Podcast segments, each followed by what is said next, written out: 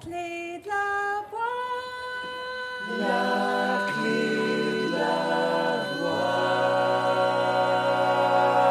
voix. Bienvenue dans la clé de la voix. Ensemble, partons à la rencontre d'artistes, de professionnels de la voix et de thérapeutes holistiques pour vous aider à trouver votre propre voix dans tous les sens du terme. Je m'appelle Clémentine, je suis la créatrice de ce podcast. Je suis chanteuse, coach vocal, sophrologue et praticienne en breathwork. Si vous voulez réserver une séance avec moi, les infos sont dans la description, ainsi que le lien pour trois exercices gratuits à télécharger. Si le podcast vous plaît, abonnez-vous. Je vous invite également à le noter et à mettre un commentaire sur votre plateforme d'écoute pour permettre à d'autres personnes de le découvrir. Ou vous pouvez le partager sur les réseaux sociaux en m'identifiant à Clémentine Copolagne pour que je vous repartage. C'est d'ailleurs l'endroit où vous pouvez me proposer vos idées d'invités, vos thématiques et suivre l'actualité du podcast. Xavier Fabre est un artiste polyvalent, violoncelliste de formation, baryton, comédien et praticien en coordination respiratoire. Pour Xavier, la voix va bien au-delà d'un simple moyen de communication.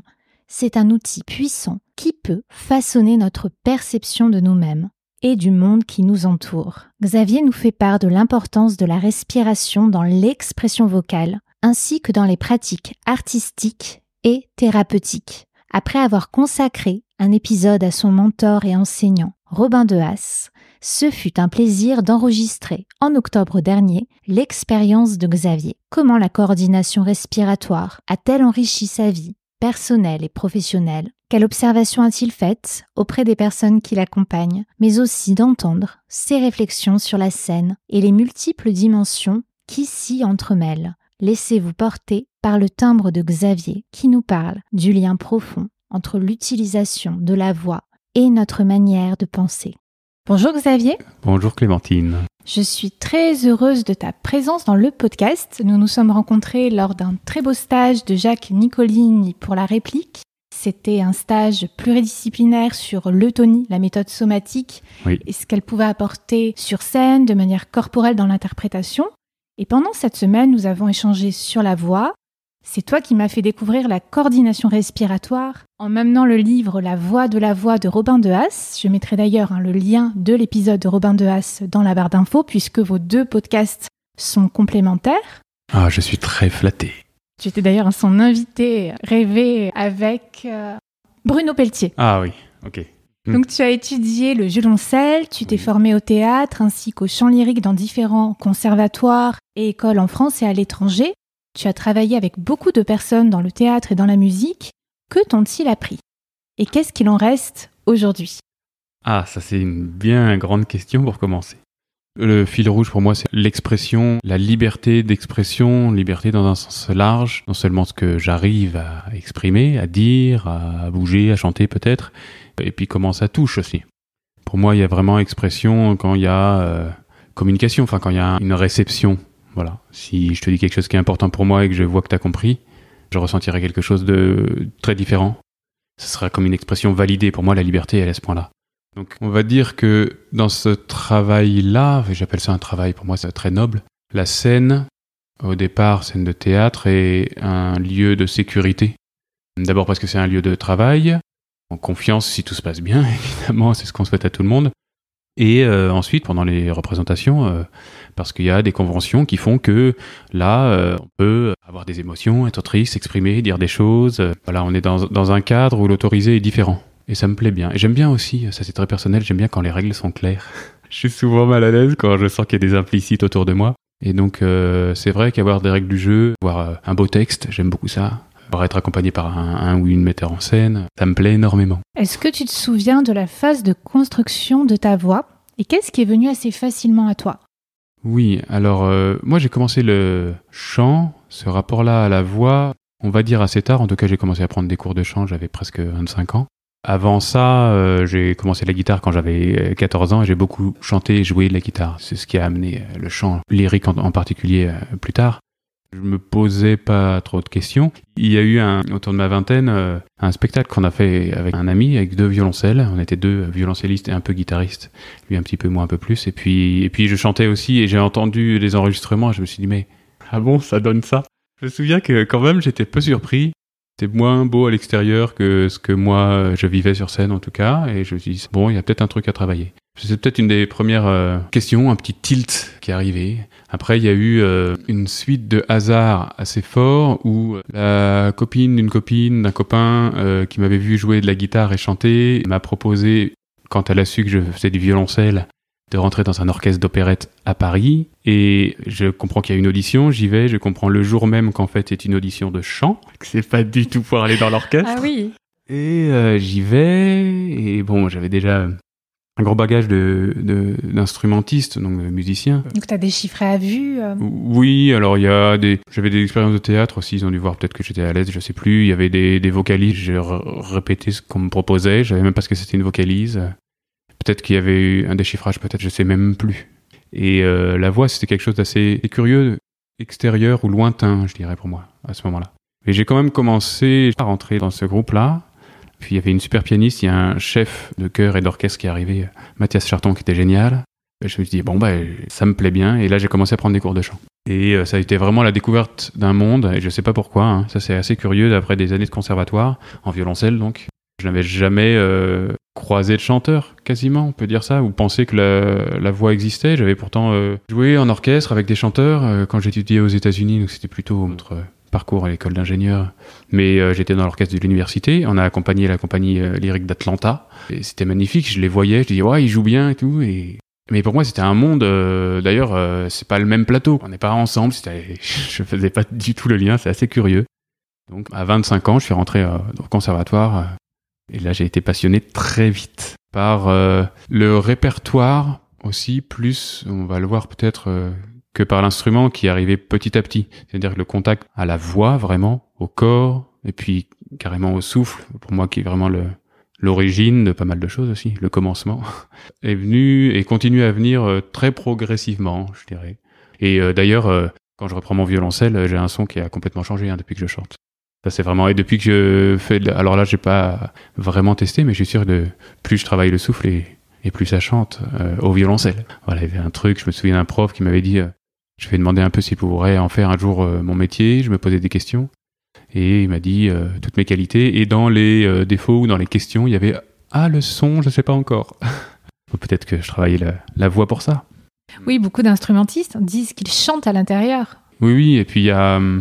Mais ce qu'on voit, alors avec la. décrira tout à l'heure certainement, qu'est-ce qui se passe en coordination respiratoire? C'est vraiment un, un travail d'accompagnement de certains muscles, on va dire d'une chaîne musculaire qui est liée à la respiration, mais aussi à la posture, euh, au mouvement des jambes, euh, des bras. Euh.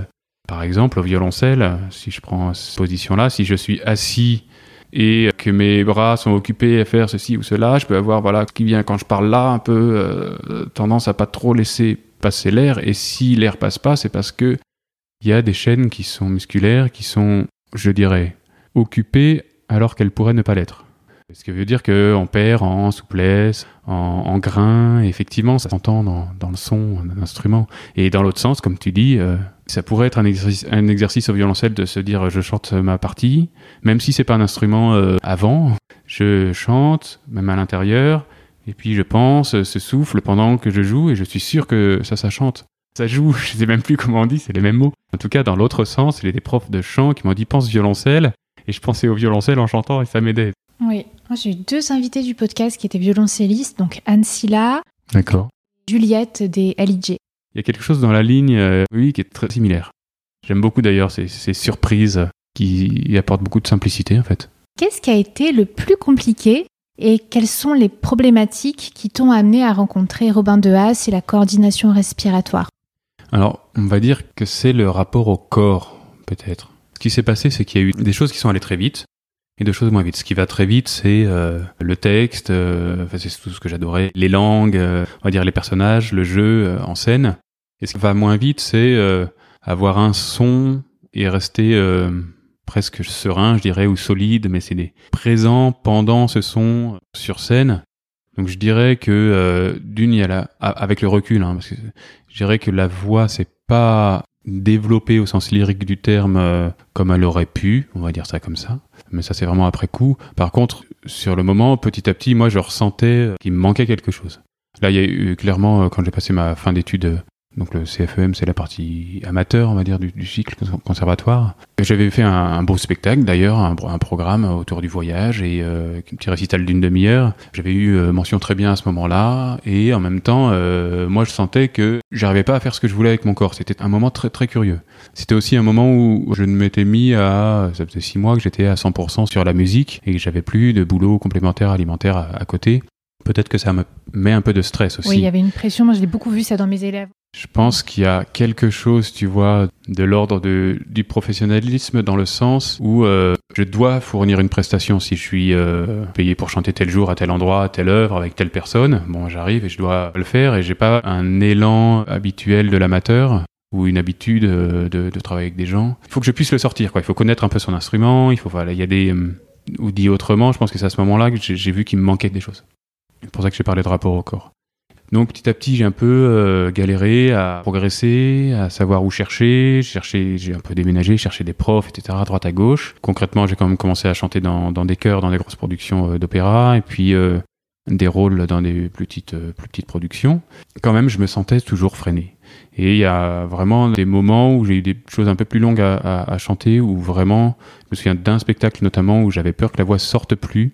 Ça commençait à craquer, comme on dit même au milieu de ma voix, des choses que j'avais jamais euh, vécues. Et puis là, en scène, ça, ça touche même le moral. Enfin, c'est un moment, euh, c'est un peu dur à, à, gérer, quoi. Donc ça, c'est vraiment mes difficultés ou peut-être ma difficulté, enfin quelque chose qui est arrivé et qui a fait que j'ai continué à chercher. D'ailleurs, j'ai une petite euh, phrase qui m'a dit un, un, jour Robin, qui me dit euh, quand il y a quelqu'un qui a des difficultés comme ça et qui continue quand même à vouloir chanter, c'est que vraiment c'est important pour lui. Oui. Je pense que c'était vraiment et c'est toujours vraiment important, important pour moi d'une manière ou d'une autre. Quoi. Mais surtout, je pense, hein, de ce que tu me disais, enfin pour beaucoup de gens hein, qui ont eu des problèmes vocaux, c'est que parfois la voix va bien et d'un coup ça ne va plus. Donc en fait, il y a un peu une ambivalence. On se rend compte que il y a une technique qui n'est pas assez solide parce qu'on ne sait pas comment ça va sortir. Oui, sachant que même je pense qu'à une assurance à 100%, ça existe oui. chez personne. Enfin, faut quand même euh, se rappeler de ça pour pas viser euh, trop haut et être un peu euh, humble avec nous-mêmes. Tous les chanteurs ont leur truc. Euh, l'un, ça va être pas de café, pas de sucre. L'autre, c'est bien dormir. L'autre, c'est pas de soleil. Enfin, oui, on n'est jamais sans... pareil d'un jour à un oui. autre, ça bien sûr. Puis sans vraiment savoir, sans savoir, il y a cette incertitude elle est là tout le temps. Si je suis malade, qu'est-ce que je fais? Et en même temps, il y a quand même, oui, connaissance. Et je disais moi, contact contact au corps. Qu'est-ce qui se passe en fait? Comme j'ai senti euh, les jours où ça marche pas, je sens le corps qui se contracte quelque part, je ne sais pas encore nommer où, mais qui se détend pas. C'est pas disponible. Donc qu'est-ce que je fais de ça? Et je pense que on parlera tout à l'heure de coordination respiratoire, mais c'est une, des approches. Il y en a d'autres aussi qui est euh, double. C'est à la fois essayer d'entendre ce qui se passe et à la fois évidemment euh, avoir quelques solutions. ou quelques idées de euh, oui j'aime bien ça de prise de contact euh, parce que si j'ai mon corps qui marche pas ou quelque chose qui est un peu serré et que je veux quand même y aller euh, c'est une forme de conflit en fait je trouve. Conflit avec soi et c'est aussi euh, si en plus après le corps ne répond pas c'est là aussi ça peut toucher le moral. C'est une spirale dans la, de laquelle il faut arriver à sortir d'une manière ou d'une autre voilà. Et en cherchant tout ça j'ai eu la chance de un jour rencontrer Robin de Haas qui, en 20 minutes, a répondu à ces deux questions. Qu'est-ce qui se passe et qu'est-ce que tu peux faire? Et on l'a fait ensemble.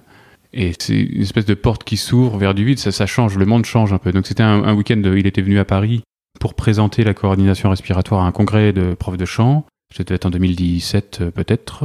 Et à cette occasion-là, il est resté le week-end, samedi, dimanche, pour faire un atelier un peu raccourci de deux jours de présentation découverte de la méthode. Il y a une praticienne à, Paris, Elodie, qui avait organisé ça, que je connaissais, parce que je l'aidais en tant que chef de chœur, parce qu'elle connaissait quelqu'un. Enfin, une suite de hasards assez chouette. Elle m'avait dit qu'elle organisait ça. J'ai dit, je viens. Donc le samedi matin, il nous présente un peu plutôt cours magistral, on va dire, mais avec des petits exercices en groupe. Et puis euh, l'après-midi, chacun passe sur la table, puisqu'il y a une table de massage, qu'on commence euh, toujours le travail allongé. Et idéalement, on va le finir carrément euh, sur scène, on pourrait dire ça. On va faire le travail dans ce sens-là. Au moment où je suis allongé, je me souviens, donc il est debout à côté de moi, il parle au reste des, participants, des stagiaires. Il dit, ah, voilà, euh, là, sur Xavier, on voit les symptômes de ce qui pourrait être, euh, que nous appelons une hyperinflation chronique, c'est-à-dire que euh, les côtes sont très ouvertes, assez hautes, on voit l'arche costale qui est vraiment euh, bien dessinée, on voit euh, l'angle sternal, enfin c'est donc les deuxièmes côtes, une petite bosse au, au milieu du sternum, parfois qu'on sent. En fait, le sternum, il est en deux parties là comme une cravate. Le sternum, c'est comme une cravate. en haut c'est le, le nœud de la cravate, et en dessous, en dessous c'est la cravate. Ça fait vraiment cette forme-là et de temps en temps, chez moi il y avait beaucoup ça. Et ben euh, à la jonction des deux, euh, ça pousse un peu vers l'extérieur. Vraiment. C'est plein de plein de choses comme ça. Il décrit tout ça et quand je l'entends décrire, il décrit ce que ça fait aussi de, de sentir ça. Pour Comment? les personnes qui pourraient avoir la même chose, est-ce que tu veux bien nous décrire qu'est-ce que ça oui, faisait? Oui, ces mots exactement, euh, je me souviens pas, mais donc il y a cet euh, essoufflement qui peut arriver, cette sensation euh, de, alors c'est sûr, cette sensation de jamais avoir d'air, et euh, petit à petit cette peur de la voix qui va pas sortir, surtout dans, dans des moments de pression, et avec une espèce de nervosité globale aussi, on va dire ça. J'avoue qu'en fait c'est drôle, je me souviens vraiment de ce que ça m'a fait d'entendre ces mots, et je me souviens pas de ce qu'il a dit. C'est fou, hein. Mais je me souviens que mon corps se dépose à ce moment-là, et c'est comme si j'ouvrais une porte en disant Ok, lui il me dit pas la même chose qu'à d'habitude. Et puis tu t'es senti reconnu. Oui, mais c'est comme si, tu vois, c'est comme si Mm. il y a une part de moi qui se sentait reconnu, et que le moi, Xavier, qui cherche de d'habitude, il se dit Bon, ben moi, j'ai plus ma part, je lâche. Et comme si j'étais parti, ça fait presque. C'est assez curieux. Du coup, moi, j'ai une espèce de sensation de vide. Peut-être que c'est du lâcher prise ou pas. Je sais pas. Je pense que ça répond tu vois, à cette première question qu'est-ce qui se passe? Et euh, c'est vrai que ça faisait euh, quand même, euh, sans mentir, dix ans que je cherchais des réponses sur ce qui me manque auprès de profs de chant, auprès de, de kinés, d'ostéo, parfois même thérapie à base d'hypnose. Bah, j'ai cherché, des choses. Suis allé voir plein de, la microkiné, je suis allé voir plein de, de médecine dite alternative pour aller chercher des choses. Quoi. Qu'au passage, j'ai eu très mal à un genou, j'arrivais plus à courir. Enfin bon, je pense qu'il y a des chaînes musculaires qui se sont tendues avec le travail du chant. Et donc j'ai beaucoup cherché.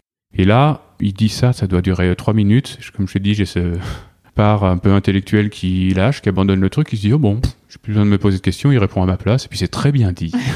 Et juste après ça, il y a euh, un moment euh, bah, sur une grande expiration qui fait des petits exercices. Et puis lui il a sa main autour de la cage thoracique. Et puis ces mots qui accompagnent le geste. Et puis euh, et donc j'expire et je sens ma cage qui fond, qui fond, qui fond, qui fond, fond ça veut dire comme si elle se déposait, se relâchait. Et puis bon le, techniquement les côtes hein, descendent. Si on peut visualiser à l'intérieur, il y a le diaphragme qui va monter, mais moi je sens que ça fond et je sens comme si je tombais, je coulais dans une espèce d'environnement un peu chaud. C'était assez régressif comme image, un peu très très enveloppant, très agréable, et ça ne s'arrête pas. J'ai une, une expiration et elle ne s'arrête pas. Et là, je continue, je continue.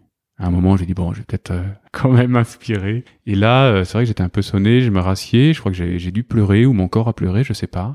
Et j'étais un peu, euh, ouais, comme euh, ailleurs, comme si j'avais changé de monde. Bon, j'ai continué à écouter, hein, euh, qui a suivi pendant les deux jours, et voilà, j'étais quand même euh, au bon endroit. Donc je, je lâche pas trop. Quand j'ai trouvé un endroit qui fonctionne.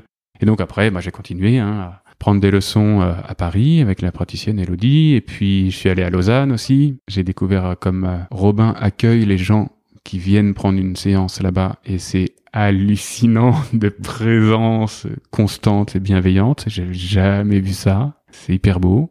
Petit à petit, ouais, je suis allé faire l'atelier de 5 jours avec Lynn Martin aussi pour euh, découvrir la méthode. Et derrière, parce que j'avais quand même euh, cette idée déjà de devenir praticien. Voilà. Ensuite, j'ai fait mon dossier, je me suis présenté, je suis. Voilà. Ce moment-là, c'est un moment euh, ouais, très, important. Comme s'il y avait un grand vide, mais enfin un grand vide. Je, voilà. Enfin, je lâche plein de trucs qui servent, qui me desservent. Quoi. Ouais, je sais plus quelle était vraiment ta question, mais ça m'a amené à ce moment-là. Oui, très bien. Hein Je voulais savoir qu'est-ce qui a changé pour toi dans l'utilisation de ta voix, dans ton chant depuis que tu as entrepris la coordination respiratoire? Ça, c'est une bonne question, d'autant que je suis, euh, pour moi, en- encore en travail dans mon chant. On va dire que j'ai euh, la coordination respiratoire, j'ai toute une partie, justement, de, euh, on pourrait dire, relâchement, de tension qui se libère, de, de rééquilibrage global, vraiment beaucoup plus avancé. J'ai plus cette espèce de ballon de basket permanent euh, qui était ma cage thoracique, et donc euh, qui manquait beaucoup de souplesse. Et là, je suis en train de refaire ce travail de, bah, maintenant que j'ai de la souplesse, comment je peux l'utiliser sans remettre en branle mes anciens réflexes? Donc là, c'est vraiment en cours. Je suis très content. D'ailleurs, j'ai recommencé les cours de chant il y a trois semaines. Ça faisait vraiment longtemps que j'avais pas eu de prof c'est assez chouette. Oui, j'ai un corps qui est plus neuf. Moi, vraiment, ce qui change dans la vie de tous les jours et quand je chante, c'est que j'observe vraiment euh, quand le corps se tend. Tu vois, c'est deux questions. Qu'est-ce qui se passe et qu'est-ce que je fais? Ces questions-là, j'ai vraiment, vraiment avancé. Tout à l'heure, je pourrais donner les petits exercices des nombres silencieux qui est vraiment chouette. Parce que ça, c'est une des astuces pour euh, calmer le corps, aider le corps. Et ça enlève euh, toute une forme de, de- des chaînes musculaires qui sont liées à, à du stress ou de l'angoisse ou de l'appréhension. Voilà. que tu le- Moi, tu me l'as fait euh, en séance Bah euh, oui, de bilan la semaine super. dernière. Donc, je veux bien que tu le proposes aux invités de la clé de la voix. Alors, les nombres silencieux, ça s'appelle nombre silencieux parce qu'il y a des nombres et que c'est silencieux. Pour la, ça c'est la petite blague, mais pour l'appréhender, cet exercice, je commence toujours par euh, l'image de, on avait fait ensemble, euh, Clémentine, de la buée sur une fenêtre parce que c'est assez facile à faire et que peut-être bon nombre d'entre nous l'avons déjà fait quand nous étions petits.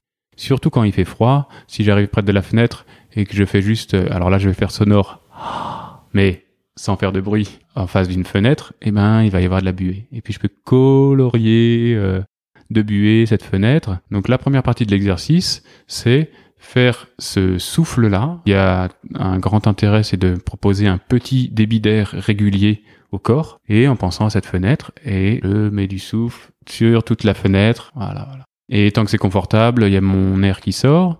Et quand c'est moins confortable, je laisse l'air rentrer, puis je le refais. Je peux faire ça deux, trois fois dans l'exercice que je propose. Puis euh, même un, complément, c'est je peux aussi le faire de temps en temps en mettant ma main euh, devant ma bouche pour euh, sentir la qualité de l'air qui est là. Pour être même peut-être sûr qu'il y a bien quelque chose qui sort. Après tout, s'il n'y a pas de bruit, comment peut-on savoir Donc on met, on met sa main et puis on, on sent. Voilà. Donc euh, ce qui nous intéresse vraiment, c'est d'installer un petit débit d'air régulier. C'est ça qui va nous sortir de schéma de tension, pour dire ça comme ça. Et la deuxième étape, pour éviter justement euh, certaines tensions de la mâchoire et de la langue, c'est de compter en silence, d'où le nom de l'exercice. Alors un compte très facile, de 1 à 10 en boucle, dans sa langue maternelle si vous n'êtes pas français. Donc à un rythme un peu d'un comptage euh, ou racontage d'un enfant, donc c'est 1, 2, 3, 4, 5, 6, 7, 8, 9, 10, 1, 2, 3, 4, 5, voilà, ça fait quoi? 3 secondes par, cycle de 10 Voilà. Je compte comme ça, et c'est la même chose. Tant que c'est confortable, je compte. Dès que ça l'est moins, je laisse l'air rentrer, et je recompte, et je laisse l'air bien rentrer. C'est aussi silencieux que tout à l'heure, c'est-à-dire euh, que ça fait même pas euh, de bruit du tout. Et si je veux être sûr qu'il y a bien de l'air qui sort quand même, je peux effectivement mettre ma main devant ma bouche et sentir que c'est comme la buée de tout à l'heure. Donc ça va faire des cycles. Là, je vais le faire pour les besoins de l'audio un peu sonore, mais c'est pas sonore du tout. Vraiment, il n'y a aucun son. Ça fait et je recommence un cycle, etc. Et ça, ça apporte. Alors, je vous faites l'exo et vous, vous me direz.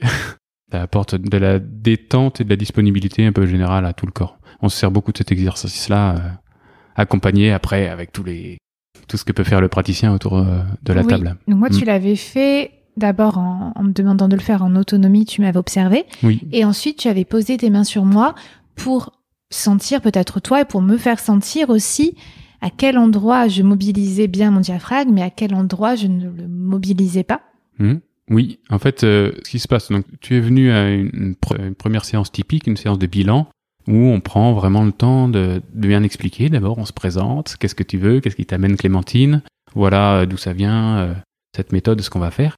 Et après, euh, on décrit bien tous les gestes. Et effectivement, on termine ce bilan, la quatrième étape, c'est la cage thoracique, dont cet exercice-là. Et ensuite, je pose mes mains. Ce qui va se passer, mes mains, c'est vraiment à ce moment-là, pour le bilan, c'est vraiment, elles écoutent comment ça bouge et où ça bouge. Je fais, ça fait partie du bilan. On évite le mot de diagnostic qui est trop euh, médical euh, ou euh, thérapie, etc. Et c'est quand même, j'observe pour pouvoir dire, savoir, ben, peut-être qu'il y a la première côte, première paire de côtes qui bouge pas du tout, que là ça bouge bien, que là c'est un peu, voilà. Mais c'est vraiment, mes mains sont juste posées à ce moment-là. Et j'écoute, j'écoute, j'écoute. Un peu derrière aussi, on est allongé sur le dos, donc je peux pas toucher la colonne vertébrale, mais un petit peu les, les côtés des côtes, on sent déjà pas, mal de choses. Et c'est euh, un des éléments du bilan qui va me permettre de voir euh, où on en est, quoi. Parce que un objectif de la coordination respiratoire, en tout cas une manière de travailler très forte pour le praticien ou la praticienne, c'est d'avoir en tête, on va dire, le mouvement idéal, optimal, plein, quand tout est vraiment équilibré, développé, de la cage thoracique, donc toutes les côtes, et euh, du diaphragme qui va en sens inverse, qui va y avoir un double glissement hein, entre les côtes qui descendent, si je parle des moments où j'expire, et le, diaphragme qui remonte d'avoir vraiment euh, ce mouvement idéal ou optimal qui est a priori disponible chez chacun. Et puis je compare avec ce que je vois. Et en fonction de ça, je me dis tiens, bah là, je suis, on peut même certains mettre des pourcentages, des machins, pour savoir où j'en suis et je vais choisir les types d'exercices que je fais. Si je décris ça, c'est que après, dans les séances euh, qui sont pas la première séance, qui sont pas la séance de bilan, s'il y a d'autres séances, pour les gens qui veulent travailler de cette manière-là, peut-être toi Clémentine euh, ou, Ah, d'autres personnes, euh, bah ouais, oui. revenir. Après, effectivement, je vais aller beaucoup plus euh, guider.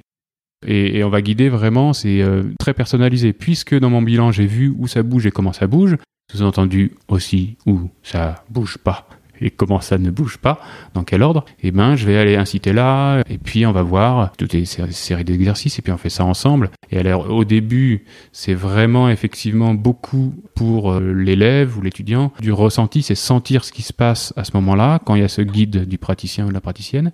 Et euh, plus ça va aller, plus on va euh, connaître un peu ses sensations et être capable d'avoir bah, des exercices pour retrouver ça chez soi et l'amplifier. Voilà, Parce plus que- d'autonomie, quoi. Oui, puisque pour la première séance, en fait, euh, la personne ne fait pas grand-chose hormis être à l'écoute de ses sensations, et c'est toi qui poses tes mains et qui euh, observe avec elle et qui manipule un petit peu, hein, tout en douceur, comme le ferait euh, un ostéopathe. Oui, il y a beaucoup de similitudes. ouais. Mm. Voilà, je décris pour ceux qui n'ont pas. Oui, c'est vrai. C'est une expérience unique que j'invite chacun, chacune à, à explorer, surtout s'il est touché par le sujet, évidemment. Euh, pour moi, euh, c'est euh, c'est vraiment ouvert à tous. Alors évidemment, encore plus ceux qui sont intéressés par la voix et le chant, mais aussi à des sportifs, à des gens qui ont des insuffisances respiratoires. Ben voilà, c'est vraiment très large, à des, des orateurs. Moi, je mets une, une condition mais qui est évidente, mais qui est importante, c'est que la personne vienne avec l'envie de faire ce travail. Voilà. Et à partir de là, on est ensemble. C'est aussi pour ça qu'en début, euh, on commence toujours par un contact en sachant, euh, ben, même pour toi Clémentine qui vient parce qu'il y a un intérêt de podcast, j'ai dit ok d'accord, et alors pour toi quand même, quel pourrait être l'intérêt par rapport à ton histoire, pour qu'on aille travailler ensemble? Parce que c'est vraiment euh, aussi quelque chose qui est vraiment très important, c'est une méthode euh, où on est complètement au service de la personne qui vient de prendre euh, cette séance-là. Mais vraiment complètement au service, ça veut dire euh, si tu dis je veux me détendre et que tu parles pas, eh ben on va le faire et c'est très bien. Tu me dis, euh, attends, moi je vais pouvoir t'interrompre toutes les secondes parce que j'ai des questions, on va le faire aussi, c'est très bien. Et puis si tu sais exactement ce que tu veux faire, on le fait. Voilà, Et puis si tu sais pas du tout, euh, je peux quand même proposer plein de choses, évidemment. Mais a priori, si tu viens, c'est que tu as quand même quelque chose qui te fait venir euh, prendre ce temps-là. Donc on travaille vraiment ensemble et petit à petit, ce guide, oui, des, des mains extrêmement importantes. Et même moi, en tant que praticien, extrêmement même rassurante parce que j'ai une information qui est assez capitale de la manière dont répond le corps et qui peut être complémentaire, euh, même surprenante parfois avec ce que va dire la personne. Le corps me dit oui ou non quelque part. Et je trouve ça magique. Moi, je, suis tellement, euh, je me sens tellement à ma place euh, quand je fais ça. Je trouve ça vraiment très très beau. Et je peux te donner l'info. Je dis tiens, et là il dit non. Qu'est-ce que toi tu ressens? Et puis, alors très souvent c'est ah oui, moi je sens la même chose. tu sens que c'est plus grand là? Ah oui, moi aussi. Voilà. Et puis de temps en temps on sent pas la même chose. Alors on va écouter. À la découverte de l'intelligence du corps. Oui, c'est Robin qui disait ça dans sa présentation euh, quand il était venu en, mars à Marseille. On verra peut-être des, événements comme ça parce que c'était vraiment beau et qu'il avait fait une présentation de, de trois heures là et il parlait de la casquette d'explorateur. Et c'est ça, on va mettre la casquette d'explorateur. En tant que praticien, je suis euh, un éducateur et un explorateur. On va dire ça comme ça. Et en fait, euh, personne qui vient aussi, c'est vraiment ensemble.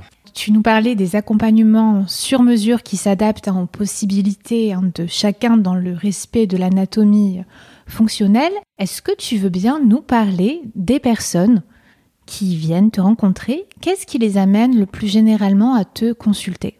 Oui, alors j'ai beaucoup de chance, j'ai une grande richesse, surtout cette année-là, de diversité de personnes qui sont venues. C'est vrai qu'au départ, euh, je me suis dit, euh, je vais faire ça pour les gens comme moi. Je pensais à des chanteurs. Et puis, euh, je suis comédien aussi, avec un réseau de comédiens finalement plus développé à Marseille que de chanteurs. Et ça a été euh, plus euh, des comédiens. Et en fait, cette année, ce qui s'est passé aussi, c'est que moi, j'ai ouvert mon cabinet, j'ai ma salle dédiée. Je suis beaucoup plus à l'aise pour recevoir. Et en mars, il y a eu ce documentaire Robin des Voix qui est passé en fait fin février dans les salles de cinéma en, Suisse, francophone, pardon, si c'est vaudoise. Ouais, Ça a été numéro un box-office. Ouais, ouais, ça a très bien marché euh, là-bas. Je sais qu'il a même réédité le livre dont tu parlais. Ils ont fait une édition spéciale, quatrième édition, euh, en, en se disant on va en mettre plein à la sortie, on va, on va en vendre plein.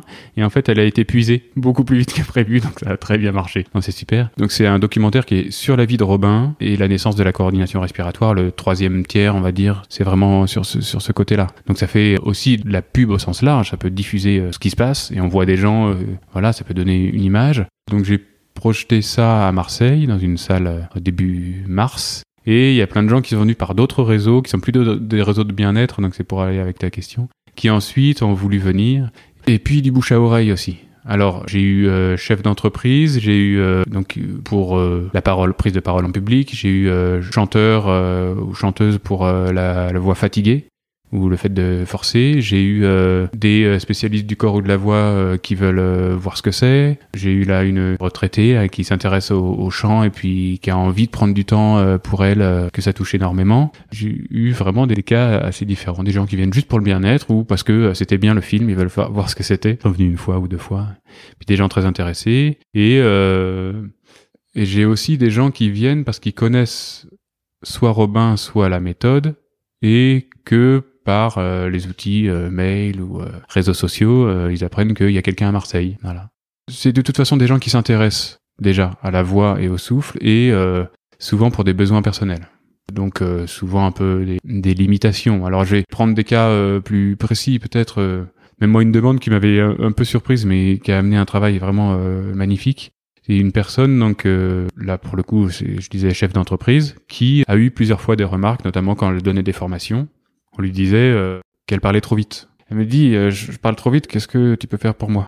Je me souviens au début, j'avais pas de réponse préparée du tout. Donc je lui demande un peu décrire la situation, de savoir qu'est-ce qui se passe, qui dit quoi, qui dit trop vite, c'est quoi le débit, enfin voilà. C'est de faire parler, j'écoute un peu. Effectivement, je la regarde et je fais une hypothèse qui est que euh, l'inspiration réflexe, c'est-à-dire ce moment où le diaphragme, euh, quand tout va bien, bah, se contracte et puis fait euh, piston, quoi. Il va attirer euh, l'air euh, par dépression, il va faire inspirer, en fait, l'air va rentrer tout seul. Je me dis, ça, c'est pas plein et, libre, ce qui fait que doit avoir très peu de courses de diaphragme. A l'impression qu'elle a peu de temps pour s'exprimer et elle va très très vite euh, là-dedans. Je me dis bon, si j'ai cette hypothèse là, moi là je sais euh, travailler sur euh, la course du diaphragme, le faire se contracter beaucoup plus librement, le faire son travail à l'expiration, etc. Donc je lui décris tout ça et je lui dis moi je peux te faire faire ce travail là et on verra ce que ça donne.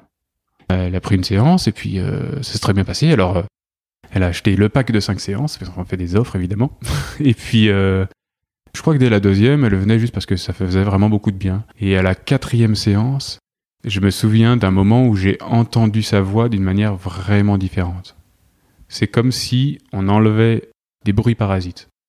D'un seul coup, je comprenais les mots. Alors, pour euh, être un peu précis, on, va très progressivement dans cette méthode-là. Tout à l'heure, j'ai parlé de nombres silencieux et au début, il n'y a même pas de son dans ce qu'on fait dans les mouvements. Puis petit à petit, on va faire du son aussi sur des nombres et on va très progressivement, euh, comme ça, après, vers carrément la voix chantée, déclamée, voilà. Ce pourquoi vient la personne. Et là, c'était juste des nombres et je pense que le texte était 1, 2, 3, tu vois. voix parlée, je pense que c'était pas, pas beaucoup plus que ça. Mais d'un coup, on sentait sa voix euh, entière, pleine et simple. Et il y a quelque chose qui se passe où je me dis tout de suite, ah, là, c'est beaucoup plus facile de l'entendre. Donc je lui demande, ah, comment c'était euh, pour toi, là? Et là, je la vois un peu déboussolée, euh, je sais pas, c'était différent. Et j'ai dit, mais tu te souviens qu'au début, tu venais avec une demande, tu te souviens ce que tu me demandais? Elle dit, bah, je sais plus trop, non. Et c'est marrant parce que je pense qu'elle était un peu perdue à ce moment-là. Mais peut-être un peu comme moi quand euh, ma cage s'est vidée avec Robin, où d'un seul coup, je sens plus du vide et puis euh, je, que je contrôle plus rien. Et j'ai dit, bah, tu te souviens, tu avais dit peut-être que tu parles trop vite ou un peu serré, que ça gêne la compréhension pour certaines personnes. Et je lui dis, mais moi, je pense que cette voix-là de maintenant, avec cette voix-là, tout le monde te comprend tout de suite sans se poser de questions.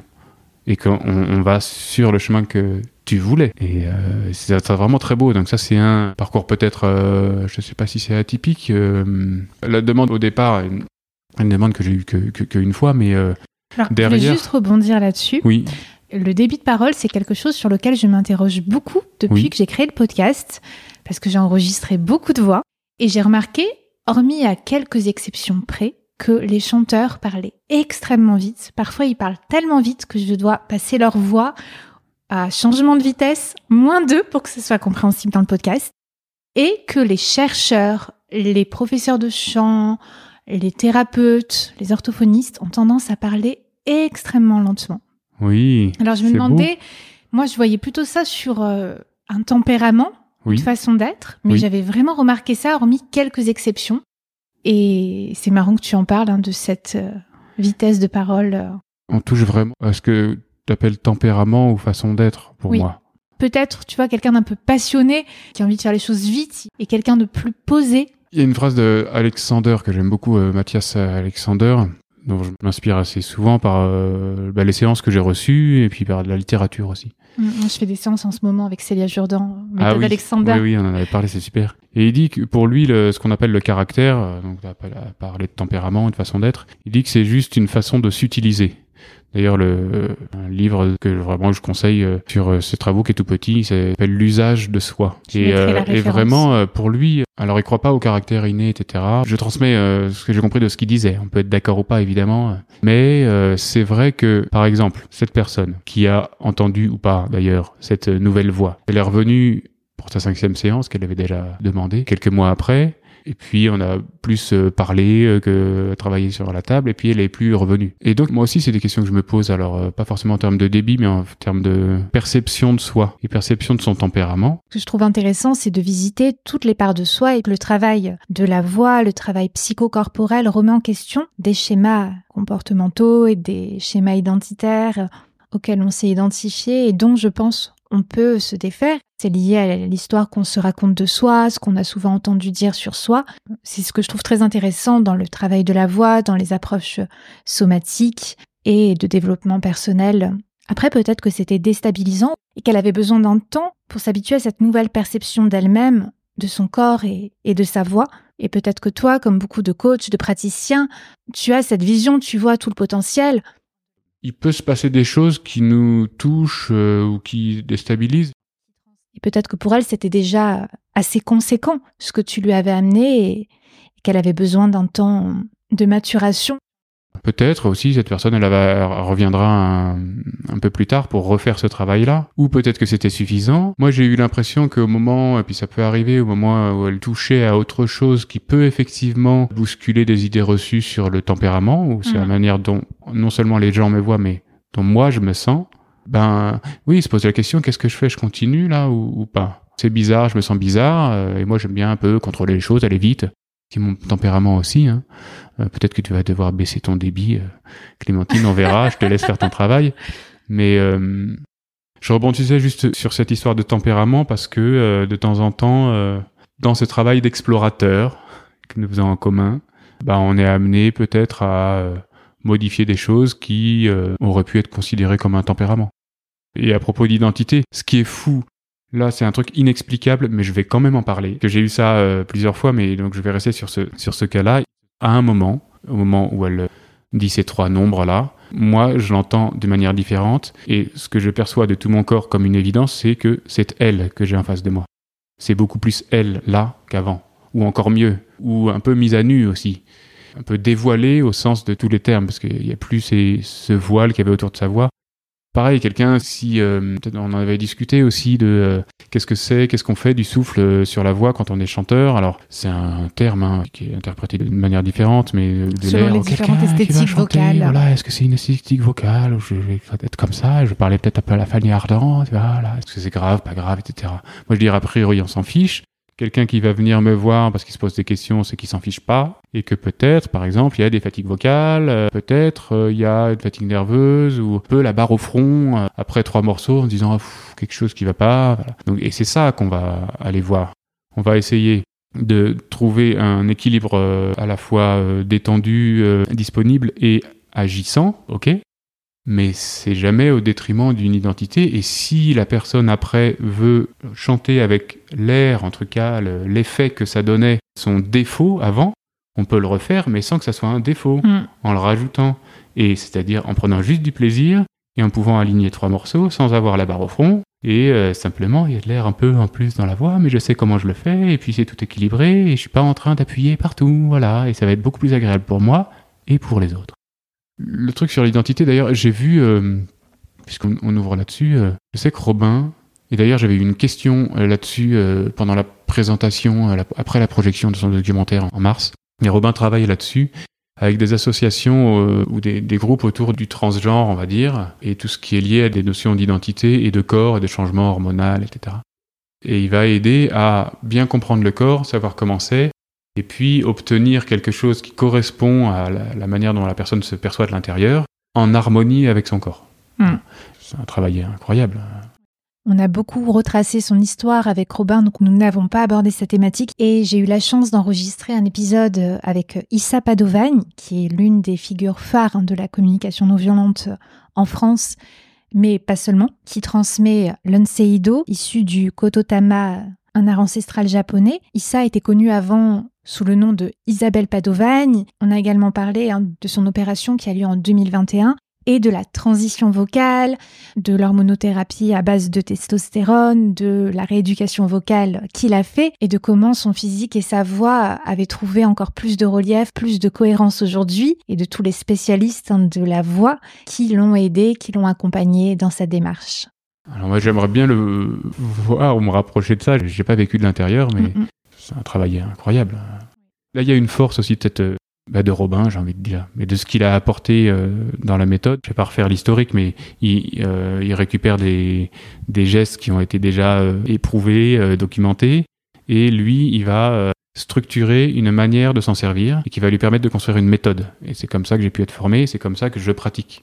Justement, est-ce que tu veux bien nous parler de ta formation Ah, ben voilà. Donc il a, il a structuré plein de choses qui permet vraiment d'avoir une pratique qui est béton, quoi, qui porte des fruits, qui s'appuie sur l'anatomie, sur des gestes simples, et peu d'hypothèses ou de choses qui pourraient un peu déstabiliser. Voilà. Donc c'est un socle qui peut beaucoup aider pour accompagner des gens qui se cherchent, par exemple. C'est évident. La formation, bon d'abord on fait ces cinq jours d'atelier pour voir, euh, rencontrer Lynn et Robin, pour euh, savoir si ça nous plaît. Ensuite on fait un dossier très simple, lettre de motivation, CV. Et puis euh, quand on s'engage, après ça va s'étaler sur 18 mois fait euh, des sessions soit de 5 jours avec Robin, soit de 3 jours avec Lynn. Donc il doit y avoir 3 sessions de 5 jours, 2 sessions de 3 jours. Et euh, en gros, on va en Suisse euh, une fois tous les 6 mois. Au bout d'un an, on a fait euh, toutes ces sessions-là, et puis 6 mois encore après, il y a un, un examen. Et c'est très progressif. Avec Robin, on va apprendre la structure et les procédures, euh, simplifier un peu, puis avec Lynn, on va vraiment apprendre le toucher, la philosophie de la méthode. Donc elle, elle a connu Carl Starr porte aussi toutes ses connaissances en anatomie fonctionnelle, euh, intelligence du corps, je dirais. Elle a un toucher qui est incroyable. C'est une personne magnifique aussi. Qu'on voit très bien dans le documentaire Robin des Voix aussi. Et c'est vraiment progressif, c'est-à-dire que la première fois que j'y vais, j'y vais cinq jours. En général, c'est en septembre, mais ça peut varier. Euh, moi, j'étais allé cinq jours en septembre. Je reviens des cinq jours, je suis capable de faire un bilan, c'est-à-dire une première séance d'accueillir la personne, d'avoir une attitude un peu correcte, enfin, qui correspond à, ce qu'on attend d'un praticien ou d'une praticienne, et puis euh, de faire ces gestes-là et de voir, euh, de dire un peu comment on pourrait travailler. Six mois après, j'y retourne, je vois cinq jours de Robin plus trois jours de Lynn, et là après, je sais euh, construire ce qu'on appelle les plans de séance, c'est-à-dire euh, choisir vraiment les bons exercices pour la bonne personne euh, et les faire, la faire aller un peu plus loin. Et puis six mois après, rebelote, et huit jours en plus. Et là, euh, je sais aller vraiment euh, complètement euh, planifier sur plusieurs séances. Je sais aller jusqu'à la voix, faire venir la voix. À ce moment-là, j'ai fait le tour de toute la méthode. Et puis, j'ai encore six mois pour chez moi. Quand je reviens chez moi, je fais pas rien. Hein. Je donne des séances et j'apprends. Et puis, on s'en sert énormément après. Et six mois après, je passe mon examen. Voilà. Si tout se passe bien, qu'il y a une formalité qui valide pas mal de choses. Moi, j'ai des collègues qui l'ont passé du premier coup. C'était une période de pandémie aussi où c'était un peu plus difficile peut-être de, pratiquer ou de se voir. Et puis on a aussi un mémoire de, de, recherche à faire en parallèle. Et là, tu entreprends donc une nouvelle formation. Et après, il y a en plus il y a une, la formation dite niveau 2 ou formation avancée, qui est euh, pour aller euh, accompagner des personnes qui ont des pathologies vocales, si vous venez avec un nodule. Et là, je suis en train de m'inscrire, m'organiser, de financer aussi cette euh, formation qui, si tout se passe bien, va commencer fin novembre. Et là, j'en aurai aussi pour un an et demi. Et j'ai hâte. Qu'est-ce que tu as appris sur la voix au fur et à mesure du temps? Ah, c'est immense. Pour faire simple, la voix, ça a des aspects simples qui sont, entre autres, en tout cas, le résultat d'un souffle et puis d'un accolement des cordes vocales, on peut dire ça.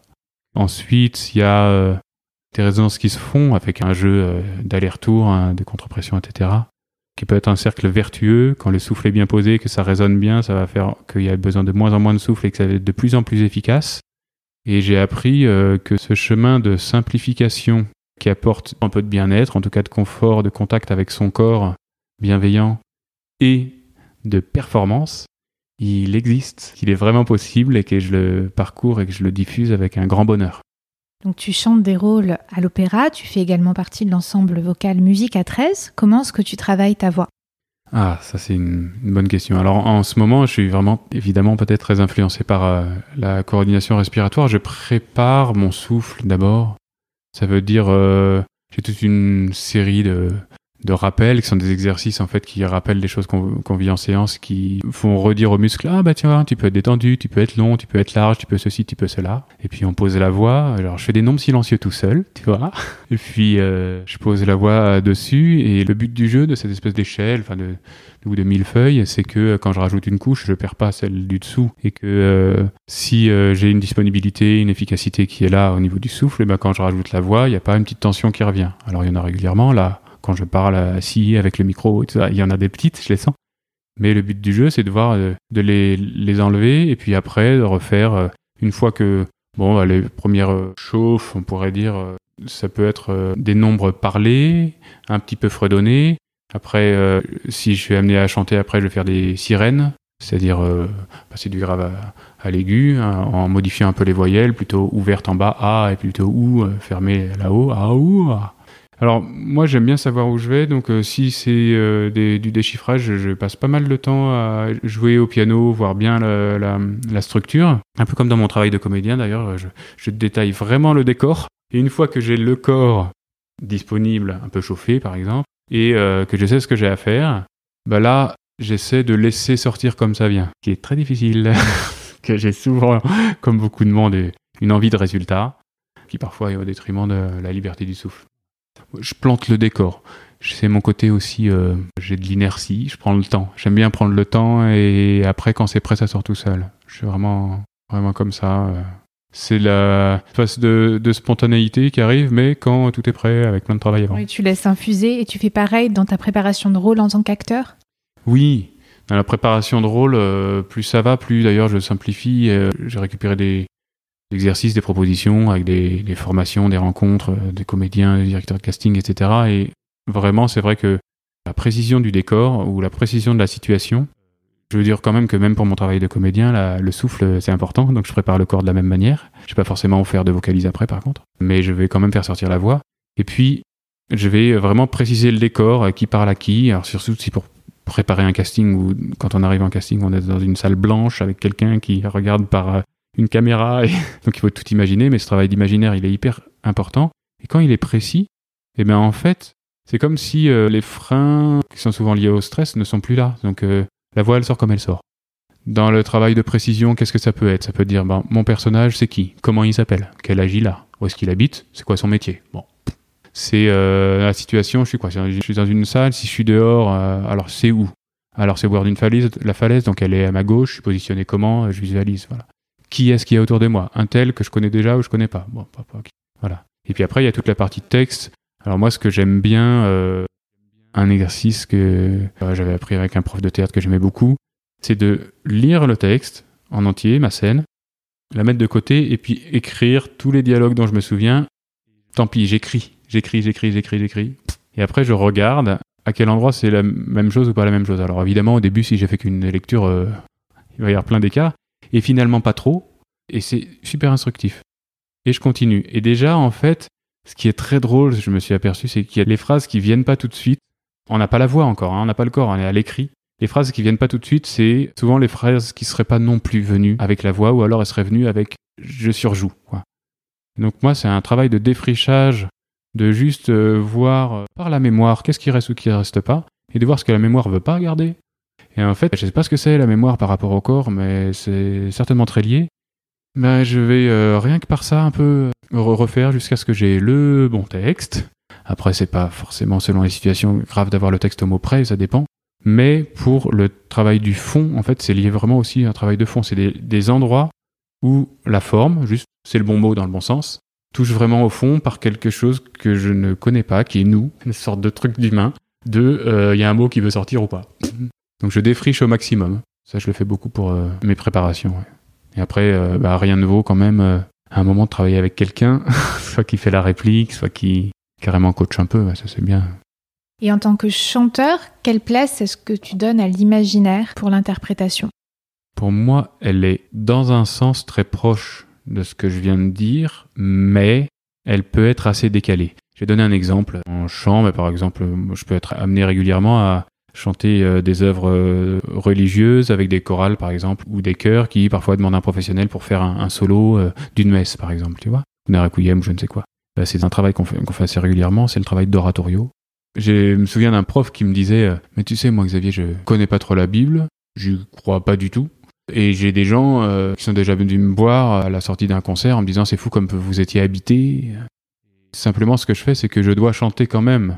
Donc, je me construis mon histoire, et je construis mon histoire. Ils ne savent absolument pas mon histoire. Elle est personnelle, je me construis mon histoire, et je chante avec ça. Et eux, ils voient que c'est vivant. Je me souviens, ça m'avait vraiment marqué. Je trouvais ça un peu tordu, son histoire. Et en même temps, euh, ça avait l'air hyper sincère, avec des retours sincères, donc ça m'a marqué. Et je me dis que finalement, il faisait comme moi quand j'ai construit mon décor. Il le faisait pas à 100% à partir du texte. Il le faisait pas de manière réaliste, on pourrait dire. Mais je crois que dans le chant, de toute façon, euh, qu'est-ce que c'est? C'est pas réaliste, euh, quelqu'un qui va parler de cette manière-là. Il y a déjà un décalage qui existe. Il y a plein de choses qui passent. Il y a une musique, j'espère, euh, pour chacun, qui est inspirante et qui fait passer plein de choses. Et donc, j'ai pas besoin de rajouter des couches. Par contre, je crois que j'ai besoin, moi, d'être très clair sur ce qui se passe dans ma tête pour pas être perturbé. Enfin, pour pas partir partout. Pour être un peu structuré. Donc oui, oui, l'imaginaire, il a ce sens-là. Euh, Après, on peut faire en- entre les deux. Si je travaille, bah, je reprends un peu euh, les Schubert, son voyage d'hiver. Si je prends le, le tilleul, alors j'imagine, euh, il est en train de parler, il parle d'un tilleul. Je vois quand même un arbre. Je vois de quel côté le, personnage le touche et de quoi, qu'est-ce qu'il voit. Je vois le paysage. Je peux décrire le paysage, je peux décrire le mouvement. De mon expérience, plus ça est clair, moins il y a de freins. Finalement, c'est pas la première fois que je dis moins. je parle en négatif parce que mais pas que le travail, en tout cas pour moi, c'est vraiment ça en ce moment. Et je pense que c'est beaucoup pour plus qu'en ce moment et pour plus que pour moi. Il y a vraiment à laisser l'expression se faire. Tu vois, par rapport à ce mot que je disais au tout départ de liberté d'expression, il faut lui donner. Alors peut-être que le préciser les choses, ça lui donne un cadre, comme ça, elle a pas peur. Elle se demande pas ce qu'elle va faire. Travailler la mémoire, c'est voilà, je, suis plus en sécurité. Et puis le corps, c'est pareil, et il va laisser une expression se faire. C'est il y a un moment, le moment de l'émission, dans le sens émission sonore, émission vocale, production, on pourrait dire, il est toujours un peu magique et on sait toujours un peu pas ce qui va sortir et c'est beau, vraiment. Et après, c'est des histoires de style. euh, voilà, ça va dépasser un peu euh, mon domaine de, travail, mais en, tant que chanteur, oui, c'est que plus j'écoute euh, des choses qui me plaisent ou dont j'ai envie de m'inspirer, et plus cet imaginaire, comme le cadre, ça fait partie un petit peu du décor, quoi. Plus le décor sonore aussi va être clair. C'est juste que pour moi, il y a le moment où je prépare ça et il y a le moment où je chante. Et quand je chante, idéalement, il faudrait pas trop, euh, alors surtout pendant le travail et même sur scène, il faudrait arriver à être un peu libéré de ça, pas trop être collé à la forme que je voudrais que ça donne. Surtout avec le souffle, puis il y a un, décalage, quoi. On est comme un instrument avant. Quand j'étais en orchestre, je me souviens des- au conservatoire où les profs disaient aux instruments avant, euh, surtout au début, euh, il faut que vous jouiez un peu avant. Parce que le temps que, quand vous commencez à faire la note et quand elle arrive, il y a un décalage par rapport aux cordes, par exemple. Donc, moi, j'ai que deux bras. Donc, je fais en même temps que les cordes. Vous, c'est votre travail d'anticiper. Et en fait, en tant que chanteur, on a ça aussi euh, comme devoir, euh, mais euh, je pense comme nécessité de, de l'instrument. quoi. Et d'ailleurs, euh, c'est très drôle parce qu'il y a plein de chanteurs euh, en, en lyrique qui sont euh, très libres avec le tempo, qui sont tellement à l'aise, ils font ça comme ils veulent. Et puis la voix hyper ronde. Et au contraire, moi je me vois plein de moments où j'ai envie d'être hyper en place et puis la voix sort pas. Donc faut vraiment euh, jouer entre les deux. Le souffle, c'est quelque chose de vivant et qui se re- renouvelle à chaque fois. Chaque inspiration, c'en a une nouvelle. Ça bouge, ça va sortir différemment et ça fait partie de quelque chose euh, qui est très beau et qui doit rester tout le temps. Quoi. Dans quel état d'esprit es-tu juste avant de monter sur scène? Alors ça va vraiment dépendre. Ça m'arrive d'être souvent un peu euh, stressé, excité, très focus comme on pourrait dire. En tout cas, j'ai un truc à faire. Ça va vraiment dépendre. Les choses qui m'aident beaucoup, donc c'est cette préparation dont j'ai parlé, donc j'ai parlé d'un travail seul, mais c'est euh, les préparations ensemble sur une production d'opéra où j'ai un petit rôle où on a répété convenablement, c'est-à-dire quand même plus d'une semaine, ça peut être trois semaines. En général, je suis très heureux et une dynamique assez forte et je me laisse porter par quelque chose. Voilà. Et parce que je connais les, les collègues aussi, si je peux un peu discuter avec l'orchestre, j'aime beaucoup aussi un passé d'instrumentiste, alors discuter avec l'orchestre aussi. Ça, ça m'aide. Et puis, à contrario, c'est vrai que les moments où je chante, je me souviens les premières fois où c'est arrivé, je chante soliste avec un chœur que je connais pas, un orchestre que je découvre, et en fait c'est la générale, et après on aura un concert. C'est vrai que ça, ces moments-là, c'est des moments où moi je peux assez euh, bloquer assez facilement. Ça reste des moments pour moi euh, difficiles, et ce qui m'aide vraiment, c'est le lien, quoi. Ça change tout. Et puis, euh, voilà, on se refait pas complètement non plus.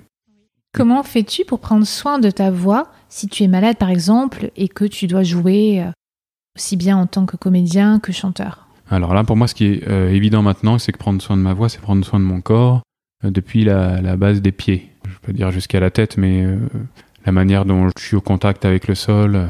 Donc ça va être... alors, essayer de laisser couler, c'est pas très précis ça comme terme, je me rends compte. Mais oui, si, m'allonger, déposer, être le plus déposé possible. Travailler beaucoup aussi, peut-être juste avec un léger souffle ou voire pas trop, tu vois, des choses comme ça. Faire des nombres silencieux ou si on veut. Il y a des exercices parfois qui peuvent aider, comme le travail de paille. Euh, Je pense que tu as déjà eu des gens qui travaillent comme ça qui sont venus. Pour moi, le travail de paille, il est très précieux une fois qu'il y a un équilibre de la pression. Oui, j'en parlais Voilà. avec euh, une, une soprano. Je dis pas son nom parce que je sais pas si l'épisode sortira avant Oui. ou après, mais elle disait que voilà, elle utilisait beaucoup la paille, mais que voilà, certains chanteurs euh, trouvaient qu'au niveau de la pression, ça pouvait être un peu dangereux parce qu'ils Oui. pouvaient mettre. euh, Mais c'est ça. C'est-à-dire que moi, la paille, je comprenais pas ce qui se passait, euh, on va dire, avant. Maintenant, je suis beaucoup plus à l'aise parce que euh, j'ai retrouvé des, des repères convenables pour la respiration. Mais en fait, si le souffle serre un peu, ça peut empirer le travail de paille dans certains cas. En fait, ça, ça dépend. bien Euh, que ce soit utilisé en rééducation vocale depuis très longtemps. Oui, mais je pense que même en rééducation, enfin, il faudra aller voir au, au cas par cas, mais je pense qu'il se passe la même chose en rééducation vocale, c'est-à-dire que dans certains cas, je pense que ça aide pas. Moi, ce qui est très particulier avec cette coordination respiratoire, c'est que pour moi, c'est des choses assez simples qu'on apprend, qu'on met ensemble, et en même temps, euh, qui amènent dans notre travail, euh, je dirais malheureusement unique, c'est-à-dire j'ai pas d'équivalent. Il y a personne qui m'a accueilli et qui m'a fait euh, me rencontrer moi-même comme Robin. Et cette qualité, je la trouve auprès d'autres praticiens, praticiennes. Je vais de temps en temps à Lyon euh, consulter une collègue. Qu'est-ce que tu aimes travailler? Qu'est-ce que tu souhaites travailler avec elle? Ah, alors, d'abord, je dis que c'est génial. Si vous habitez à Lyon, euh, vous pouvez aller voir Corinne. euh, Il y a son numéro sur le site de la coordination respiratoire. Quelqu'un de toute confiance. D'abord, c'est un moment pour moi.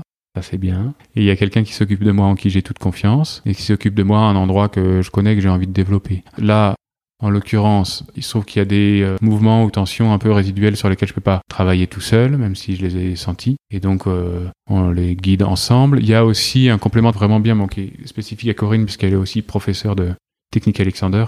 Il y a des choses de posture, des infos générales ou alors des petites astuces, où je me suis rendu compte que, ah bah tiens, en fait, cette euh, tension-là, euh, elle était moins là à ce moment-là, et voilà. Compléter ma compréhension, on va dire, de la chaîne musculaire.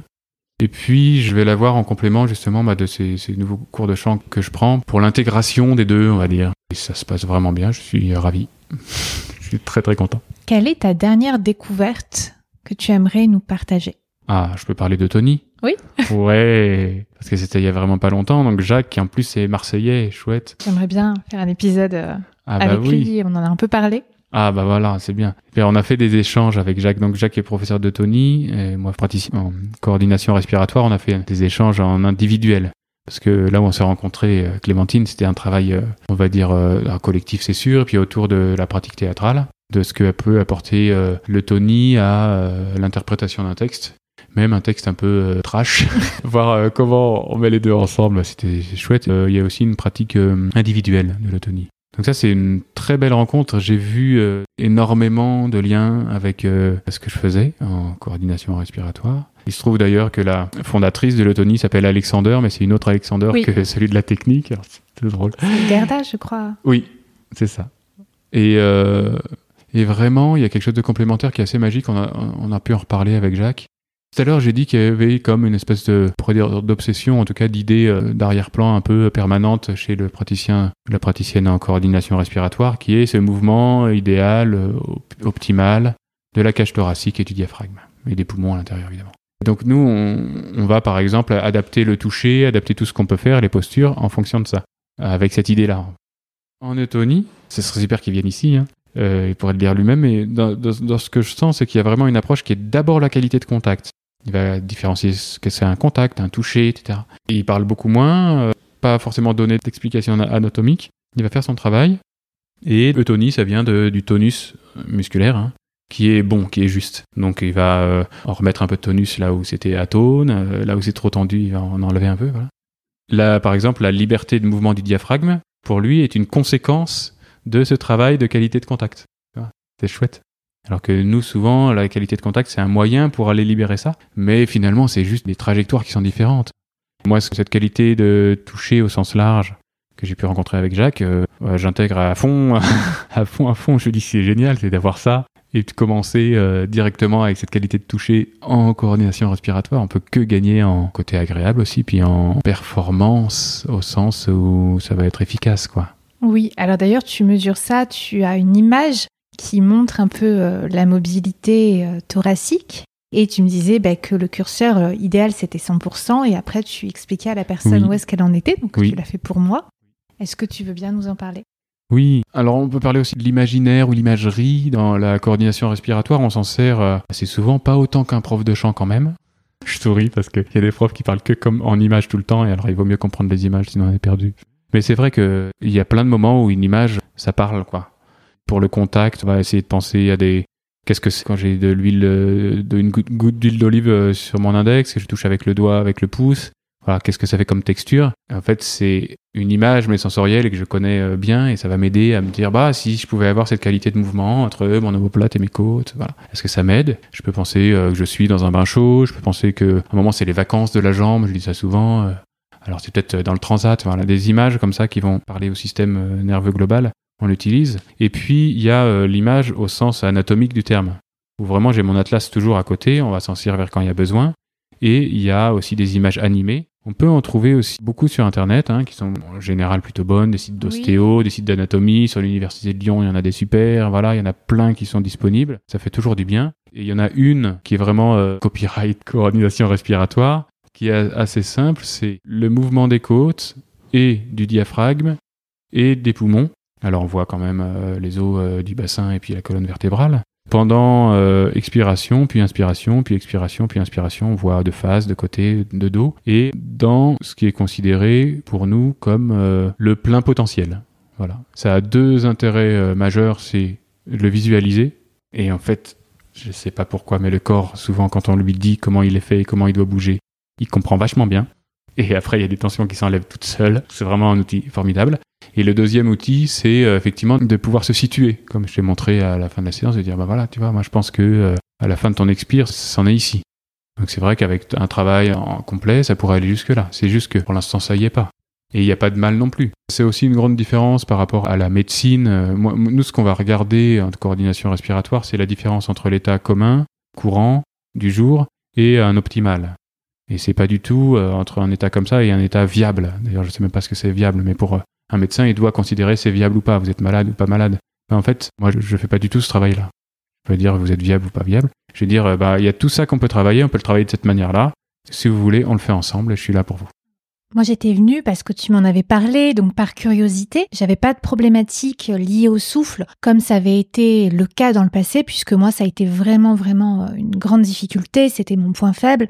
J'étais aussi asthmatique et j'avais la voix fatiguée, j'avais l'impression de manquer d'air tout le temps. Ce qui fait que dès l'âge de 12 ans, j'ai commencé à faire des exercices d'amplification pulmonaire et j'ai cherché, au fur et à mesure hein, de mon parcours, tout ce qui existait parmi les approches euh, de coachs vocaux, mais aussi les approches scientifiques, de kiné, d'ostéopathe et holistique. C'est quelque chose que j'ai énormément travaillé et que j'ai transformé. Et ça m'a amené à devenir aussi praticienne en breathwork. D'accord. Pour moi, ça a été vraiment une révélation. Je pense comme pour toi avec la coordination respiratoire, c'est une pratique qui régule le système nerveux. Et avec les breathwork, il y a souvent comme une très grande clairvoyance. En tout cas, pendant la demi-heure qui suit le breathwork, une très très grande clairvoyance. L'impression d'être vraiment pleinement connecté à soi, à son essence profonde, à ses aspirations. Et après, si on en fait régulièrement, et ça peut se faire tout seul, hein, si on, on sait comment pratiquer, on a déjà pratiqué, eh bien, au quotidien, ça permet vraiment de réguler le système nerveux et d'apporter une sensation de calme, de bien-être, de centrage. Oui. Et en aucun cas, je dis venez faire une séance de breathwork et tout sera résolu dans votre vie. Pas du tout. Mais c'est une des méthodes que j'aurais aimé connaître plus tôt dans ma vie, qui m'aurait quand même fait gagner du temps, je trouve. Et on, propose un, des cycles respiratoires connectés sur de la musique et on va venir activer le système nerveux parasympathique, qui aide énormément pour la relaxation, pour le rétablissement. Et ça joue énormément au niveau du stress, au niveau de l'anxiété, sur certaines maladies et tout simplement pour son bien-être ou pour aider dans la préparation mentale, pour se préparer à un événement en créant un texte avec une visualisation adaptée, avec bien évidemment après un temps de récupération. Et du fait que je sois coach vocal, c'était beaucoup orienté préparation mentale et pour aider pour la scène, pour réaliser certains objectifs qui peuvent créer chez certaines personnes de la procrastination. Ça serait que c'était une demande que j'avais beaucoup. Mais au final, j'étais surprise de voir que les gens venaient aussi pour des choses beaucoup plus profondes, suite à un deuil, pour libérer de la colère, de la tristesse, de la frustration, pour travailler vraiment sur euh, des peurs profondes et sur des douleurs et beaucoup, beaucoup sur, euh, sur le stress. J'interviens régulièrement en entreprise pour proposer des breathwork euh, aux salariés ou pour des médecins, pour les personnes qui prennent un traitement pour des maladies corporelles. Puis il y a des personnes qui ont des problèmes de santé mentale. Ils prennent des antidépresseurs. Comme ça peut modifier la chimie du cerveau, c'est toujours fait avec l'accord du médecin, l'accord du psychiatre. Et pour revenir sur la coordination respiratoire euh, et notre séance de bilan, tu as confirmé une sensation que j'avais non pas en chantant, mais sur les différentes techniques de breathwork où je sentais une limitation. Oui. J'ai commencé le breathwork avec ce qu'on appelle des rebirths, donc sur deux temps avec des inspirations très basses. Et pour moi, c'était facile. D'ailleurs, tu m'as dit lors de la séance, que tu avais rarement vu quelqu'un dont le diaphragme descendait autant. D'ailleurs, tu me disais que la plupart des gens, au niveau de la mobilité, elle était plutôt réduite et ils avaient du mal à descendre. Et moi, tu m'as dit que c'était assez incroyable à quel point ça descendait. Et c'était extrêmement facile pour moi. J'avais énormément de sensations et je pouvais en faire c'est des que si on le souhaite, qui peuvent être très très très très longs de plusieurs heures en hyperventilation. Donc il y a évidemment un temps d'ancrage, de respiration lente avant d'entamer une respiration connectée, c'est-à-dire sans interruption, qui va venir alchimiser le corps, on va venir changer le pH avec cette respiration en continu. Et puis j'ai eu envie d'expérimenter d'autres breathwork, dont le 3 temps, j'ai mis beaucoup de temps avant de tester le 3 temps, d'une respiration qui fait ventre, poitrine, expire. Donc une respiration plutôt basse, puis une respiration plutôt haute et expirer. Et je vois quand je le propose maintenant, euh, beaucoup de gens sont beaucoup plus à l'aise sur celui-ci puisqu'il a un côté très régulier sur trois temps et ont plus de facilité. Et dans mon cas, c'était l'inverse en fait, c'était extrêmement inconfortable. D'ailleurs au début, j'étais obligée de tricher, de faire ventre, intercostal, expire pour pouvoir le faire. De toute façon, il faut bien trouver un chemin. Et tu m'as dit en consultation de bilan qu'il y avait un manque d'ouverture vers le haut et ça a confirmé euh, ce que je ressentais au niveau de mes habitudes euh, en plutôt basse. Et c'était difficile pour moi de respirer très haut, de prendre beaucoup d'air haut. Oui, ben on peut dire ça si tu, puisque tu l'abordes alors. Qui est en, séance évidemment, enfin je dis ça pour tout le monde reste en séance, mais on a le droit quand même d'en parler si on le veut. Quand je vois que même les grimaces qui s'entendent peut-être pas, mais que tu fais quand tu montres cette partie-là. Mes professeurs de chant m'ont toujours dit non, non, non, tu respires en bas, le plus bas possible. Et ça a été vraiment euh, Fabienne Poulet-Schneider, hein, la kiné des chanteurs et des musiciens, avec qui j'ai expérimenté plein de types de respiration, mais avant elle, c'était tout le temps des respirations basses, donc une très grande partie de ma vie de chanteuse, donc euh, quelque part, il y a un ancrage, j'ai une mémoire dans le corps qui se fait. Malheureusement, ça arrive souvent chez les chanteurs, et je ne vais pas rentrer sur des querelles théoriques, euh, parce que ce qui est vraiment important, c'est, dans mon approche, d'abord, c'est d'accueillir chacun comme il veut, et puis d'observer, tu vois, d'aller chercher ensemble. Après, moi, je dis que ça, on peut apporter, euh, même on pourrait dire de la tendresse. Il y a des gens qui, dans les retours que j'ai eus, c'est euh, des, choses assez, fortes. Une dame qui me dit, mais j'ai jamais senti autant de tendresse en moi. Une autre qui me dit, c'est la première fois que je parle sans faire d'effort. C'est incroyable, je savais pas que ça existait. Mon corps s'en souviendra toujours. C'est fou, elle m'a envoyé un texto. Après, elle était tellement contente une chanteuse qui dit c'est la première fois. Donc celle, elle avait vu Robin aussi, mais c'est la première fois que je chante sans forcer. Chanteuse professionnelle. Hein.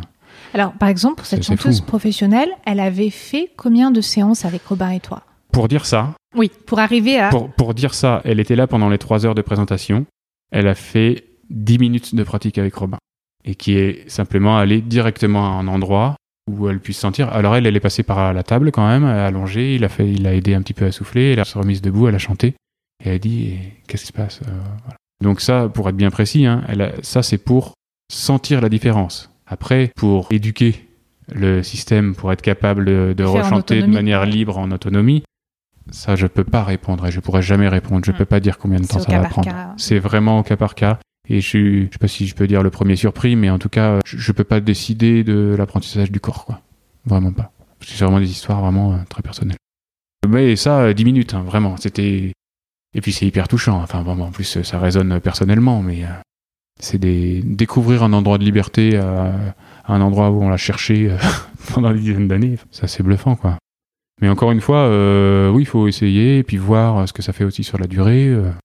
Je suis pas là en train de, pour, de vendre des recettes magiques non plus. Puis voilà, euh, en, en prenant le temps, tu vois, euh, comme tu as pu voir pour toi, on sent des choses, on découvre des choses, on voit les endroits de travail potentiels.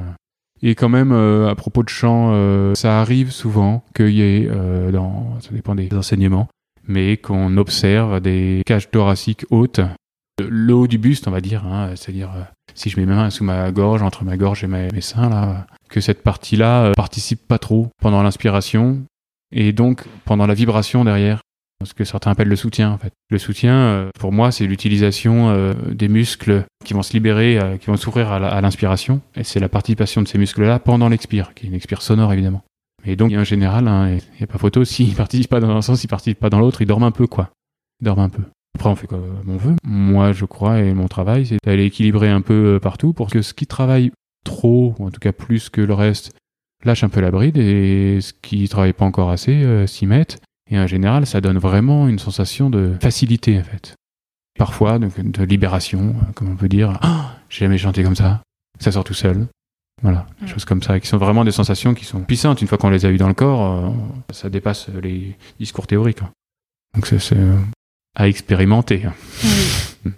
C'est toujours intéressant de voir ce qui est surinvesti et sous-investi. Je pense que c'est le travail d'une vie en fait. Et puis en plus, c'est Oui. tout le temps en changement. Oui. Donc, euh, Oui, oui, c'est très vivant. et surtout, il n'y a pas de jugement porté là-dessus, ni de espèce de perfectionnisme. Je pense que toute façon, les gens qui viennent, c'est pas très connu, hein, la coordination respiratoire. Les gens qui viennent euh, ont des raisons euh, et que malheureusement, ils ont mis du temps à, à les avoir, quoi. Voilà, des manques. euh, j'ai pas trouvé, j'ai pas trouvé, j'ai pas trouvé, je cherche. Voilà. Donc, euh, c'est qu'il y a quelque chose à chercher.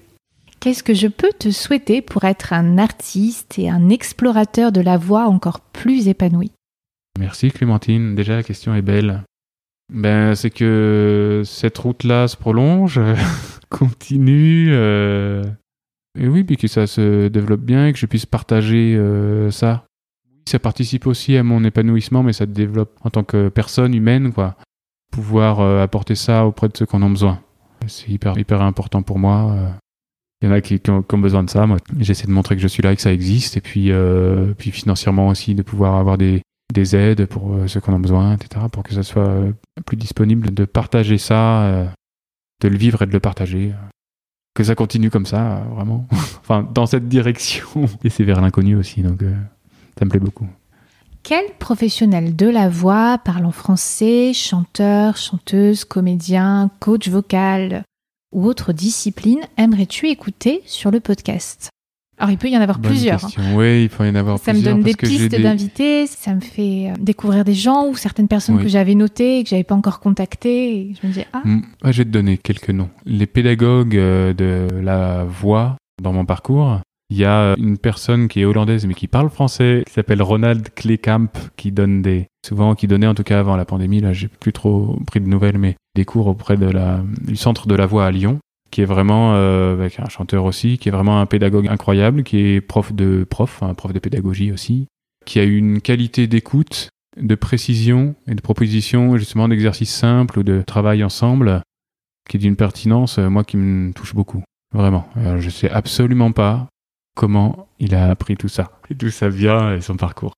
En pédagogue, il y a une personne euh, française euh, qui s'appelle Agnès Brosset, qui est aussi euh, vraiment magnifique, prof de chant, prof de prof, prof de chef de chœur, et euh, elle qui est absolument incroyable dans sa capacité à faire travailler techniquement ou vocalement, on pourrait dire, en technique vocale, un ensemble, un chœur. J'ai eu cette chance, cet honneur, Agnès, de travailler avec toi plusieurs fois. En plus d'être euh, une très belle personne, elle a beaucoup de choses à raconter. Elle, c'est très fort. Agnès Brosset, qui habite à Pontivy, dans le centre Bretagne. Et après, bah, il y a des Marseillais qui sont chouettes.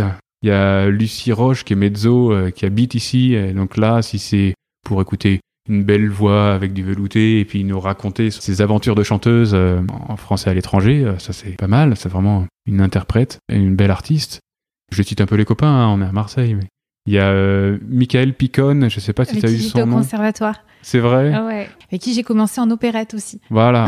ah bah voilà, bah donc Michael qui est aussi un entrepreneur, on pourrait dire ça, ou un créateur, parce qu'il avait sa compagnie artistique, et puis euh, après il est reparti plutôt vers euh, le soliste, et puis là il a créé le Calms, Oui. collectif d'artistes là, suite, à la rue d'Aubagne. Oui. Donc euh, on n'est pas loin, on est le quartier, et euh, qui bouge beaucoup avec euh, notamment ce concept d'opéra déconfiné qui s'exporte, qui allait en Corse cette année, avec euh, des chanteurs qui chantent dehors, en, donc en lien et en accord avec les collectivités, pour tous, quoi, vraiment. Et Michael qui continue, euh, et bien d'ailleurs, sa carrière euh, de, De baryton. baryton en parallèle. Lui ici, certainement plein de choses à raconter, et pour le coup, une utilisation de la voix qui le dépasse et qui nous relie euh, au sens social du terme aussi.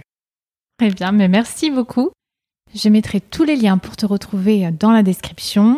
Et puis à très bientôt. Merci Clémentine. J'espère que l'écoute de cet épisode vous a plu. Si c'est le cas, parlez-en autour de vous. N'hésitez pas à partager sur les réseaux sociaux en me taguant Clémentine Copolagne ainsi qu'en taguant mon invité. Si le podcast est utile pour vous, s'il vous plaît, mettez un commentaire sur Spotify ou Apple Podcast pour m'aider à le faire découvrir. Pour plus de renseignements sur mes accompagnements ou pour toute question, vous pouvez m'écrire par mail ou sur les réseaux. Mille merci d'avoir écouté la clé de la voix. À très vite pour un nouvel épisode.